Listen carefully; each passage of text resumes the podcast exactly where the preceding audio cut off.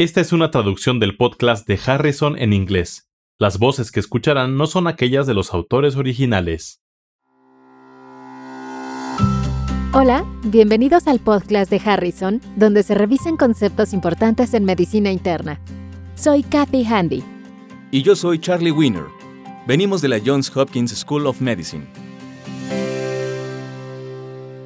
Bienvenidos al episodio 70 mujer de 47 años con hipertensión pulmonar. Se trata de una mujer de 47 años con hipertensión arterial pulmonar idiopática, con fracaso con el tratamiento médico, lo que incluye fármacos orales y epoprostenol intravenoso. Tiene insuficiencia cardíaca derecha avanzada con disfunción grave del ventrículo derecho en la ecocardiografía y su índice cardíaco medido es de 1.7 litros por minuto por metro cuadrado. La paciente fue enviada para trasplante pulmonar. Con el incremento de trasplantes de pulmón como una opción para pacientes con enfermedad pulmonar avanzada, este es un buen tema para revisar. Revisemos algunos conceptos básicos sobre el trasplante pulmonar. ¿Cuáles son las indicaciones comunes a la fecha?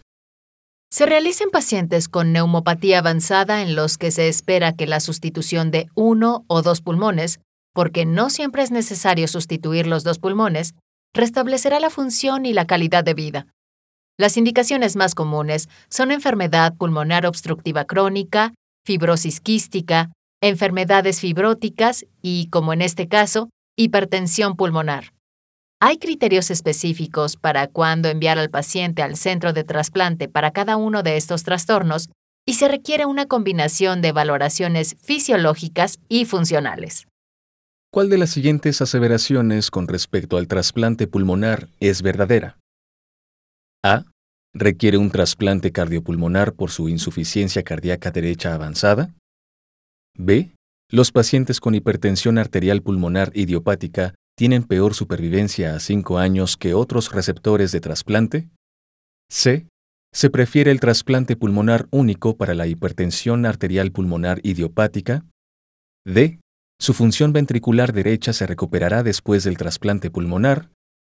O E se encuentra en riesgo de hipertensión arterial pulmonar recurrente después del trasplante pulmonar. La pregunta se refiere a cuál procedimiento es mejor y un poco sobre los resultados. En general, la supervivencia ha mejorado en la última década y es muy similar para todas las indicaciones, con casi 50 a 60% de supervivencia general. La mayoría de los pacientes fallecen por rechazo tardío o crónico o por síndrome de bronquiolitis obliterante, de forma que la opción B es falsa. Entonces, ¿tener hipertensión pulmonar no la pone en mayor riesgo después de un trasplante de pulmón? ¿Es correcto? ¿Qué pasa con los trasplantes de pulmón único en comparación con los trasplantes bilaterales? Dado que los pulmones son un recurso tan limitado, sería bueno maximizar la asignación mediante el uso de trasplantes de pulmón único. Pero, a menudo, se realizan en pacientes con fibrosis pulmonar o enfermedad pulmonar obstructiva crónica. Sin embargo, los resultados son ligeramente mejores para el trasplante pulmonar bilateral en estos trastornos. Y debido a preocupaciones infecciosas, los trasplantes bilaterales de pulmón son en realidad necesarios para la fibrosis quística. Este paciente tiene hipertensión pulmonar. ¿Puede realizarse trasplante unilateral? En pacientes con hipertensión arterial pulmonar idiopática, se prefiere el trasplante pulmonar doble porque mejora la supervivencia y existe el riesgo de empeorar la pérdida de relación entre ventilación y perfusión si el pulmón tiene resistencia vascular pulmonar notablemente inferior que otro. De forma que la opción C es falsa. Entonces, ¿cuál es la respuesta a la pregunta? La respuesta es D. La función ventricular derecha mejorará después de un trasplante de pulmón o se esperaría que lo haga.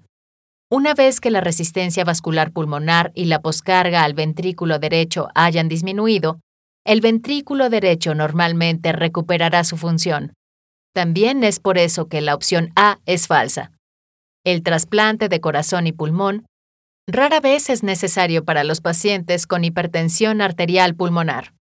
Se puede utilizar para pacientes con cardiopatía congénita compleja o enfermedad cardíaca y pulmonar adquirida concomitante. ¿Qué pasa con la opción E? ¿Está en riesgo de hipertensión arterial pulmonar recurrente después del trasplante de pulmón? La opción E también es falsa. Es raro que la enfermedad primaria se repita en cualquiera de las indicaciones habituales para el trasplante de pulmón y no se ha descrito para la hipertensión arterial pulmonar idiopática. Los puntos relevantes para este caso son que los pacientes con neumopatía avanzada e incapacidad funcional pueden ser elegibles para trasplante pulmonar. En general, la supervivencia después de 5 años del trasplante pulmonar es de casi 50% a 60% con resultados ligeramente mejores cuando se realiza trasplante bilateral.